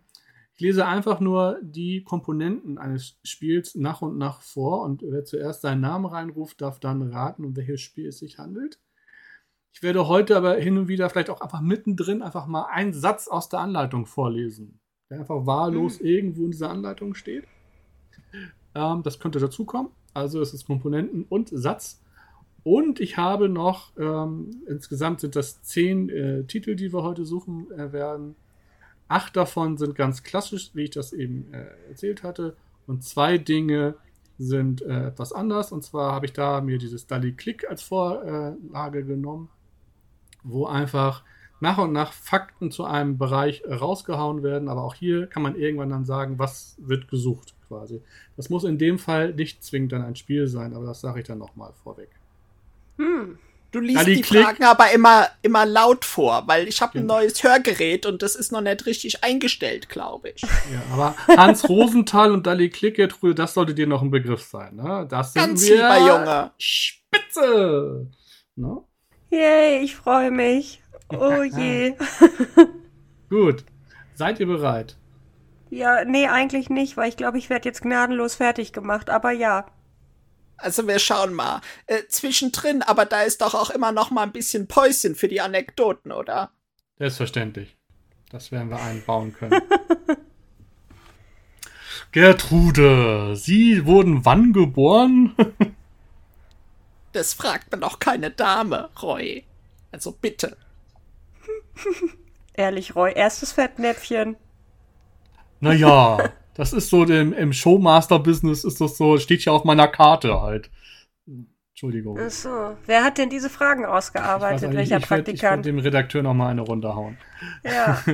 Nein, Gertrude, ähm, eine Frage aber noch. äh, So aktuellere Titel, kommen die bei dir dann auch noch auf den Tisch überhaupt? Oder ist es immer noch Romy und Mensch, ärger dich nicht? Oder Nee, nee, nee. Also, Nee, nee. als neulich der dritte Eierlikör geflossen ist, da habe ich auch gesagt, jetzt hauen wir mal hier das Cthulhu Wars auf den Tisch. Also, äh, das klappt schon. Als ich dann den König in Gelb hatte, da hast du aber gesehen, wie da die Würfel geflogen sind. Da hat die Uli nur geguckt. die Würfel samt der dritten Szene? ah, herrlich. Oh je, ich sehe es schon. Gertrude ist viel besser vorbereitet als ich, aber gut. klar. Ich würde sagen, wir fangen mit dem ersten Spiel einfach an. Oder? Ja. Seid ihr bereit? Versuchen wir es mal. Dann hört mir jetzt zu und ich fange gleich an mit einem Satz aus der Anleitung und dann werde ich ein paar Komponenten nennen. Also, erster Satz. Der Spieler, der zuletzt etwas gekocht hat, wird zum Startspieler der ersten Runden. Oder ersten Runde. Mhm, okay. Enthalten ist ein Bonuswürfel. Eine Siegpunktleiste mit Rundenanzeiger. Es gibt eine Flamme. Es gibt 20 Rubine. Es gibt vier 0 und 50 Punkte Siegelplättchen. Vier Beutel. Ähm, Sarah, Sarah, ja. Quacksalber. Es ist Quacksalber von Quedlinburg. Richtig. Ja, das, das ist richtig. Da wäre ich jetzt auch drauf gekommen. Oh je, Gertrude, tut mir leid. Ja, wir Kein hätten noch Problem. 219 Zutatenchips gehabt. Ach, ähm, eine Flamme habe ich gesagt, Bonuswürfel, Tropfen, Siebpunktmarker, Rattensteine, Flaschen, Wahrsagerkarten, Zutatenbücher, vier Kessel und ein Almanach der Zutaten. Ja, ja. Genau. Also 1-0 für Sarah. Glückwunsch. Danke, mir tut's wirklich fast leid. Aber okay. Jetzt wird's ähm, etwas spezieller. Ich würde aber sagen, also ich würde sagen, hier kommt auch Schnelligkeit an. mhm. Also, passt auf. Komponenten enthalten sind mehr als 100 Spielmarker. So steht es tatsächlich in der Anleitung. Oder auf der Verpackung. In dem Fall auf der Verpackung. Mehr als 20 Ereigniskarten. Es gibt 16 einzigartige Monster mit Aufstellern und Kartendecks. So, ich mache mal einen Satz aus der Anleitung. Eine der zwei gewählten Karten wird als Initiativkarte festgelegt. Gertrude! Jawohl, Gertrude. Oh, ja. Gloomhaven. Ja, kann ich das genauer haben? Äh, das müsste Pranken des Löwen sein. Das ist korrekt. Das lasse ich jetzt gelten. Äh, Puh. Also diese. Nachfrage, die war aber auch gemein. Ja, weil ich glaube, das große Gloomhaven hat mehr als 20 Ereigniskarten und mehr als 100 Spielermarker. Das stimmt. Und vor allen Dingen sind da Miniaturen drin und keine Pappaufsteller. Ja, äh, Ja. Genau, wir hätten aber auch Die hat kleinen... mir ja alle der Ulf schon bemalt. Der Ulf. Ah, Wer ist der Ulf? Der Da Ulf, müssen... der, der Ulf war doch der neue Freund vom Justus. Ah Du erinnerst stimmt, dich mit der, den LAN-Partys. Der ist zwar Mhm. ein bisschen älter schon, ne, also 53, aber auch für, mi für mich ja noch ein junger Hüpfer. Und äh, aber ich sag's ja immer noch mal gern, die Eltern, ne, das sind ja hochrenommierte Ärzte. Also da das eine bessere Partie könnte der Justus gar nicht als Freund haben. Ja. Ach so, kriegt der Justus dann da auch öfter mal einen Taler zugesteckt? Also ich sag mal so, wenn er da vorbeikommt, da heißt dann immer, wir haben gekocht und wir haben Ah. äh, wieder was zu essen bestellt, Max auch eine Tiefkühlpizza und so. Also ich meine, der Justus, dem geht's da schon gut, wenn der da zu Besuch ist. Ich bin ja froh, wenn die überhaupt was essen bei den LAN-Partys. Ja, ja, ja, ja, klar. Gertrude, Ja, ich hab dich lieb.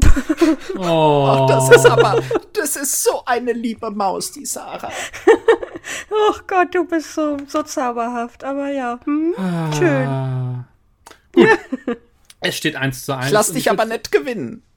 Schade. Es Ich steht, dachte, naja gut. Mhm. es steht 1 zu 1 zwischen euch beiden und wir kommen zum dritten Titel. Auch hier, mich vorweg, Schnelligkeit und Genauigkeit sind bitte gefragt. Ich fange mit einem Satz aus der Anleitung an. Und zwar, mische deine Karten und lege sie offen in deinen Kartenhalter, um einen Stapel für dich und den Spieler zu deiner Linken zu bilden. Gertrude, Äh, Sarah, oh, Ja, Gertrude. verdammt. Seven Wonders Architects. Korrekt. Ja, verdammt. Ich, jetzt sag ich mal, kaboom. Sekunde, zu, Wow. Sekunde zu spät. Der Kartenhalter war's, wa? Ja, ja, ja. War mir ehrlich gesagt Kartenhalter haben wir ja, mit Kartenhaltern kenne ich mich ja aus der Romé-Runde aus. Ja, scheinbar. Da konnte ich ja nur verlieren. Stimmt. Ja, war mir bis heute Ja. gar nicht bewusst, dass da richtige Kartenhalter drin sind. Sind die aus Plastik? Ich habe das Spiel ja gar nicht in echt. Oder ist das Pappe? Das ist Ich eine glaub, ganz vorzügliche Produktion. Das ist aus Plastik. Ja, so ein 3D-Druck ist das, ne? Ah. Ja, ich habe das Spiel die letzten Tage bei Boardgame Arena weggesuchtet, deswegen. Ja, ja. Ähm, Schönes Spiel. Auf jeden Fall. Auch Gertrude, was bevorzugst du denn? Seven Wonders, Seven Wonders Duell oder Architects? Also ich finde ja beides klasse. Also Seven Wonders Architects, finde ich, ist ein klasse Spiel zu dritt. Aber auch am besten zu dritt, wie ich finde. Und Mhm. Seven Wonders Duel, das ist ja ein ganz anderes Spiel. Das ist ja quasi ein Duell. Das könnte ich mir auch gut mit dem Wolle vorstellen. Ich weiß gar nicht, Wolle. ob ich es euch schon mal erzählt hatte. Der Wolfgang, den habe ich im Fitnessstudio Im kennengelernt. Fitnessstudio. Also ihr müsst ja wissen-. Ja, ihr, müsst, ihr müsst ja wissen, äh, für uns äh, Leute aus dem älteren Semester ist es ja auch wichtig, andere Leute zu kennen. Und auch ein bisschen social engaging und so weiter. Und da gehe ich immer morgens um 8 Uhr, ist bei uns im Studio ein Walking-Kurs. Und da habe ich den Wolle kennengelernt. Na, eigentlich habe ich ihn zum ersten Mal auf dem Rudergerät gesehen. Da macht er nämlich eine sehr gute Figur.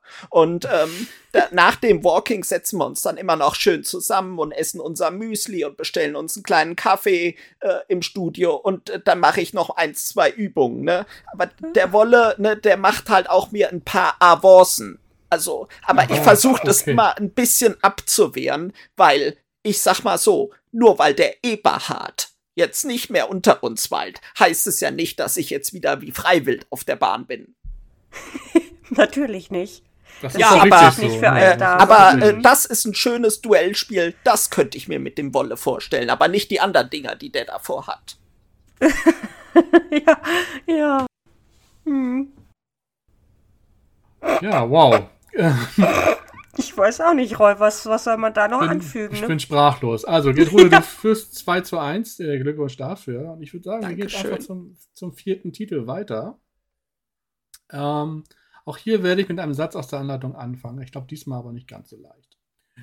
Und zwar, deine Handkarten, die du von diesem Stapel ziehst, bis jeweils dein Handkartenlimit erreicht ist, welches zu Anfang bei vier Karten liegt. Gertrude, Oh, was? What? ich hab's gestern erst gespielt. Great Western Trail. Das ist korrekt.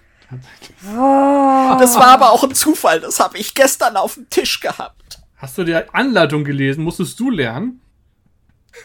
Nee, äh, ich hab's ja gestern gespielt und da hat man halt vier Karten Handlimit und das ist halt Ja. ganz selten bei Spielen, dass du es auf die vier Karten hochziehst. Ah, na gut, ich dachte, es sind vier Meine Karten. Siegesserie reist gegen Gertrude. Ah, ja, ja, ja, das ist das. Aber, aber könnte ich mir keinen besseren vorstellen. Aber das war schon beeindruckend, selbst für mich selbst. Ja, Ja, ich wollte eigentlich Chapeau. mit den Simmental-Rinderkarten erst anfangen, aber da dachte ich, das sei zu eindeutig. Ja. Chapeau, sehr gut gemacht, Gertrude. Ja, Sehr, sehr gut. kann ich nicht anders sagen. Ähm, dann gehen wir jetzt einmal zu einer Dali-Click-Aussage. Und zwar, wie gesagt, ich, ich werde jetzt nach und nach immer eine Aussage tätigen, mache kurz eine Pause danach und dann könnt ihr da auch äh, reinrufen und raten, wer oder was gesucht ist. Also es muss kein Spiel sein, sondern es kann irgendwas anderes sein. Eigentlich Mhm. ist es sogar am Anfang recht eindeutig, was gesucht wird. Wird schnell klar. Mhm. Also, Aussage 1. Ich bin ein Mann. Habt ihr eine Idee? Der Wolle. Ich bin Spieleautor. Ich wurde 1942 in Stuttgart geboren. 1986 gewann ich das erste Mal den Spiel des Jahres Award oder Auszeichnung. Mit diesem Spiel kreierte ich etwas, was bis heute noch so genannt wird. Gertrude, Äh, Sarah. Gertrude war es. das müsste die Kramerleiste von Wolfgang Kramer Ja. sein. Es ist Wolfgang Kramer, korrekt. Natürlich. Es käme noch, das Spiel heißt Heimlich und Co. Dann hätte ich Ja. noch, ich habe viele Spiele mit Michael Kiesling zusammen designt. Unter anderem Spiele wie Sechs nimmt, Tikal und Auf Achse sind von mir. Auch El Grande stammt von mir und aktuell arbeite ich viel für Deep Print, unter anderem Savannah Park und Renature. Ja, ja. Gertrude ist für ihr, für ihr Alter, ohne das jetzt äh, despektierlich zu meinen, wirklich äh, hier voll äh, auf Zack, ne? Naja, gut, der Wolfgang, der ist ja ungefähr ein Semester mit mir. Ja, Ja, das stimmt, das kommt ganz gut hin tatsächlich. ja Vielleicht sehr könnten, gut. könntet ihr euch beim Tanzcafé treffen. Zu einer Runde El Grande. Ja. Nee, sehr gut, ja. d- Doch. Wir, wir bleiben bei Daddy Click. Es steht 4 zu 1. Oh Aber- je, ja, wirklich, was ist los heute mit mir? Hier, Gertrude macht mich ja völlig lang. Ist okay. das jetzt schon der Matchball? Ja, fast, aber wir ziehen durch, würde ich sagen.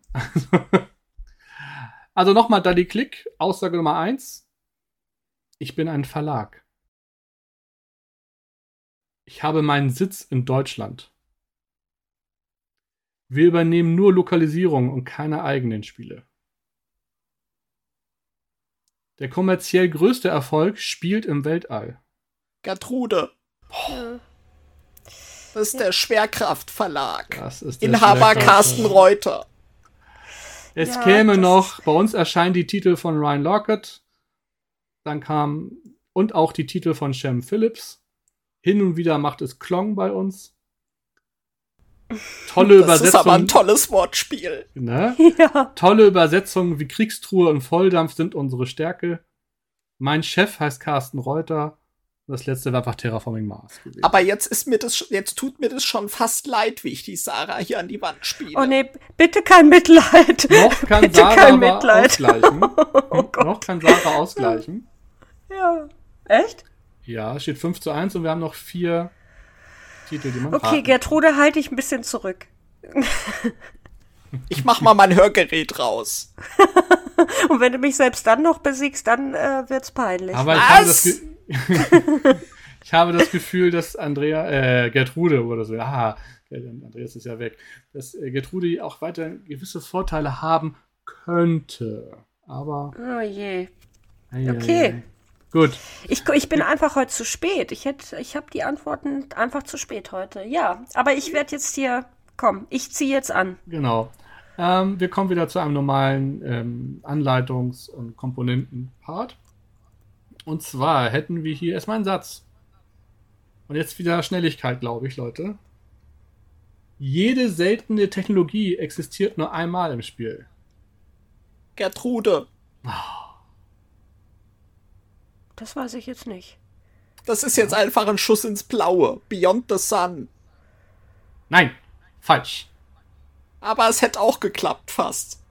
Den Punkt kriegt jetzt einfach schon mal die Sarah, aber Sarah darf trotzdem noch mal erraten. Ja, Ich werde einfach noch mal die anderen beiden Sätze vorlesen. ja.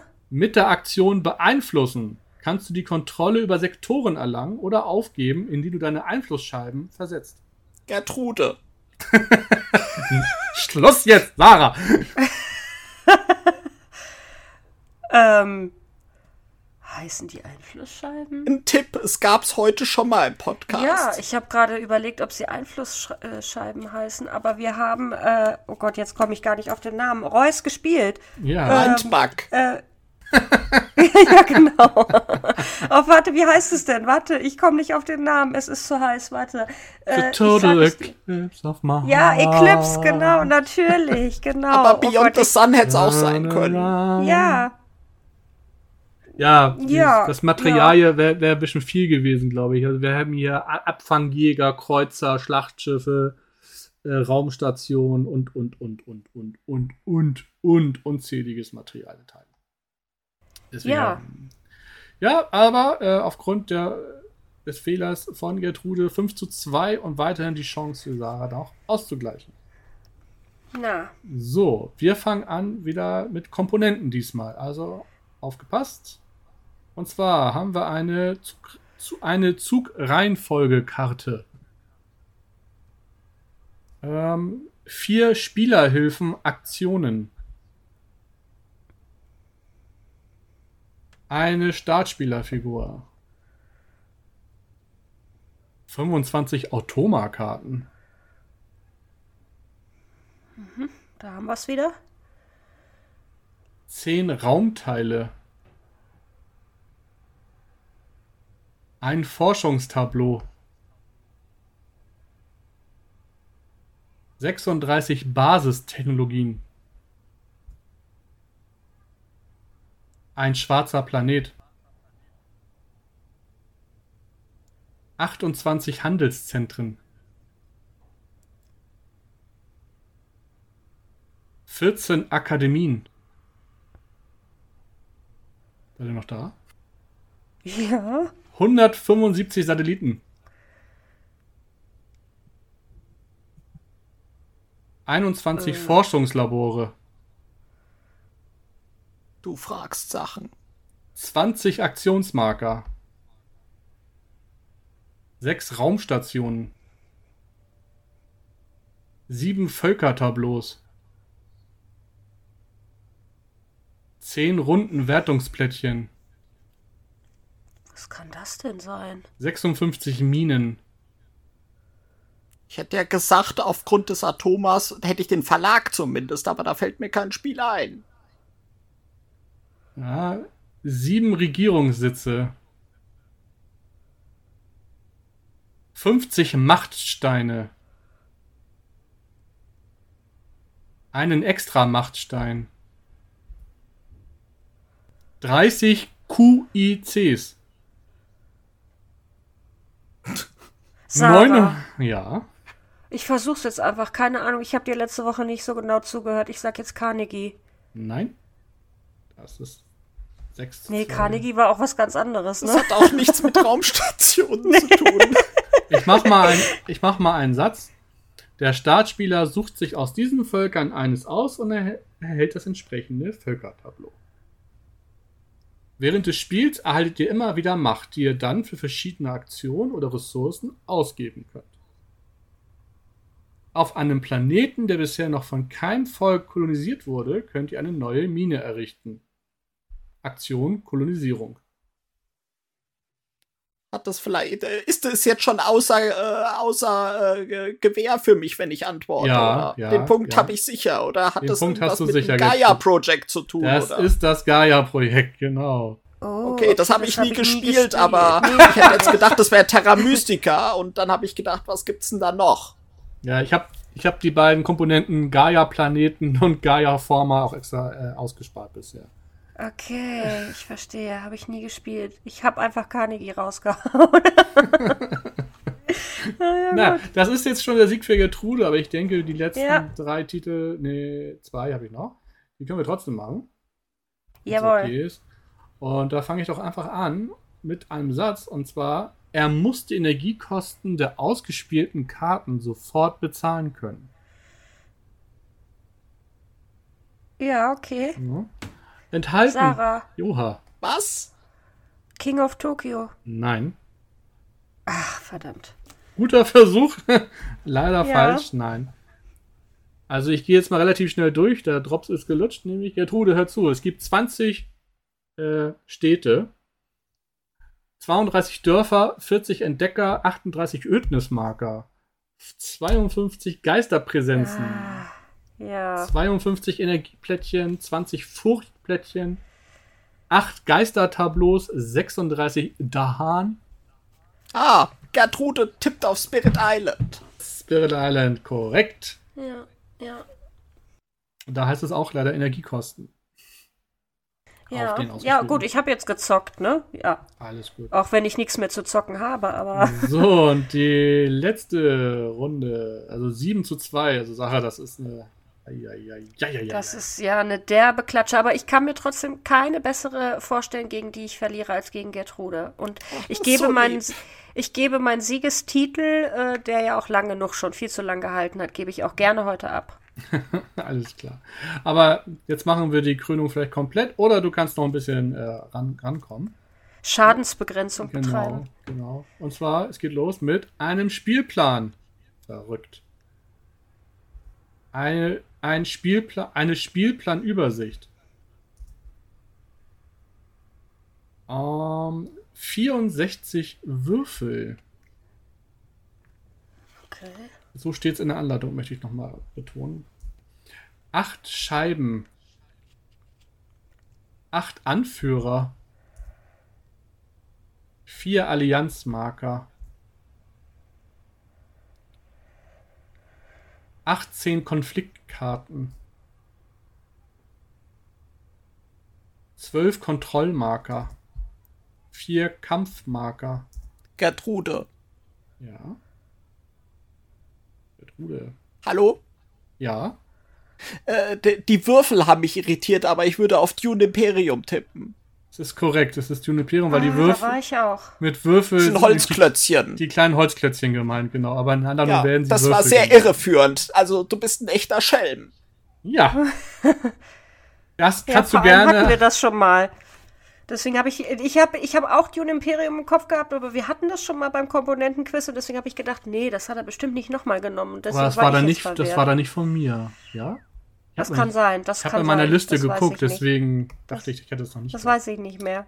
Das, war Das weiß ich nicht mehr, aber sehr, sehr gut. Gert Gertrude, ich bin, siehst du, ich verschluck mich schon, ich bin beeindruckt. Ich bin absolut beeindruckt. Ich fall hier auf die Knie. Das Ja. war sensationell. Ja, ich, ich sehe auch gerade hier, dass die Martha hat was. Ach, Martha, das ist ja so lieb, dass du das vorbereitet hast. Ach, ihr könnt's nicht sehen. Die steht hier in der Tür mit einem Glas Eierlikör und ach, eine Wunderkerze. Guck mal da.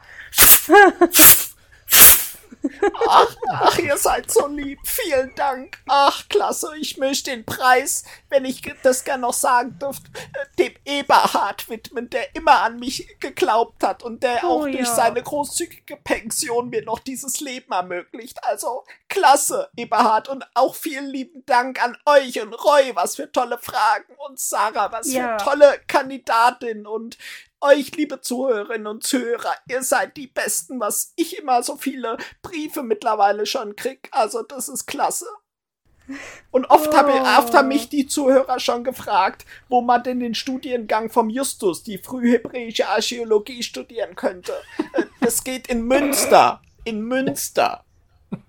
Ja, na Mensch. Ich werde, glaube ich, mich da mal einschreiben, weil scheinbar äh, sind Brettspiele wohl doch nicht mein Oh, Business, nein, ich heute sag- bewiesen nein, habe. Du als Rekordsiegerin musst jetzt hier mal nicht so Ja, tief stapeln. Nein, Oh, so, liebe war- Leute, das mein. Termin ist rum. Ich bin wieder da. Habe ich was verpasst? nein. Okay. Wahrscheinlich hast du noch Tortenspuren an deinem Tisch oder so. Ich weiß ja nicht, wie das da Ah, Such Leute. mal nach ein paar Eier, Eierlikörflecken. auf Eierlikör. Ja, das ist schön. Ich Oh, möchte übrigens die noch mal Torte. sagen, hier, diese, diese Story mit dem Wolfgang, ne? Das ist tatsächlich, ich wurde inspiriert hier bei meinem Fitnessstudio. Das ist ja bei morgens bei mir so. kann ich nicht. Was, dass Wolfgang mit dir zweideutige Dinge macht? Nee, dass da, äh, dass da wirklich hier die Rentner äh, bei uns im Fitnessstudio um die Uhrzeit sind, vom Walking-Kurs kommen und dann erstmal schön frühstücken. Und dann stehen die immer an den Geräten rum und unterhalten sich einfach. Na siehste. Und du, du mischt nicht Und mit. da hab ich, ich bin dann direkt mit einem Notizbuch äh, dahin gegangen und habe das erstmal alles notiert. Quasi. Sehr gut.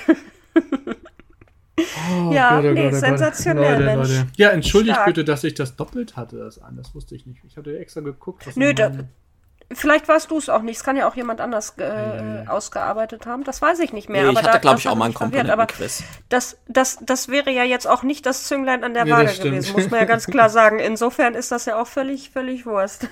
Ja, der Titel geht äh, an Gertrude auf jeden Fall. Eindeutig. Gl- Glückwunsch. Ja. Und mal sehen, wann sie die dann wieder aufs Spiel setzen darf und muss. Und, zwar, und mal gucken, gegen wen. Und in welchem Spiel. Ja, Ich hoffe, euch hat die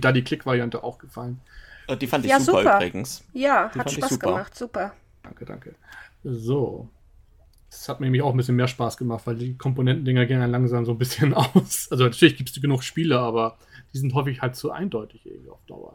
Ja, ein bisschen nee, nee, ist wirklich äh, cool. Aber ich finde es immer wieder erschreckend, wie man teilweise bei Spielen aufgrund von einer Komponentensache ähm, Ja. oder einem Satz direkt irgendwie drauf kommt. Leute, ich sag Kartenhalter. ne? Und ihr sagt, Ja. man das Ja. Nee, bei mir war es nicht der Kartenhalter, bei mir war es eher das, dass es zwischen zwei Spieler die Person, so. genau, die, Ja, zwischen okay. dir und die Person links von dir, ja, genau. Ja, aber es hätte dann theoretisch, wenn es jetzt nicht die Kartenhalter gewesen wären, hätte es für mich auch die Schlösser von König Ludwig sein können oder so. Ja, Da hast ja, du ja auch ja, ja. zwischen dir Sachen. Ja. Ja, aber das ist dann wieder nicht so hyped und ja. Das stimmt. Ja, nee, also ist schon, aber finde ich echt wieder immer beeindruckend, wie schnell man dann auf sowas draufkommen kann. Das stimmt. Gut, ich würde sagen, Ja, Leute, super. das ist eine pickepackevolle äh, Folge wieder geworden. Ähm, Überlänge Mhm. am Start, Gertrude am Start, Quiz am Start. Äh, illustre Themen haben wir besprochen. Mir- Es war mir wieder ein inneres Blumenpflücken und ein Fest. Ich danke euch auf alle Fälle schon mal. Ja, Und ich vielen sage schon lieben mal- Dank an euch beiden. Vielen Dank Ah, danke für diesen für schönen, diesen schönen Abend. Podcast. Danke. Wir brauchen immer noch unseren Sing-Podcast, müssen wir noch aufnehmen. Danke. Da, da, da, da, da, da.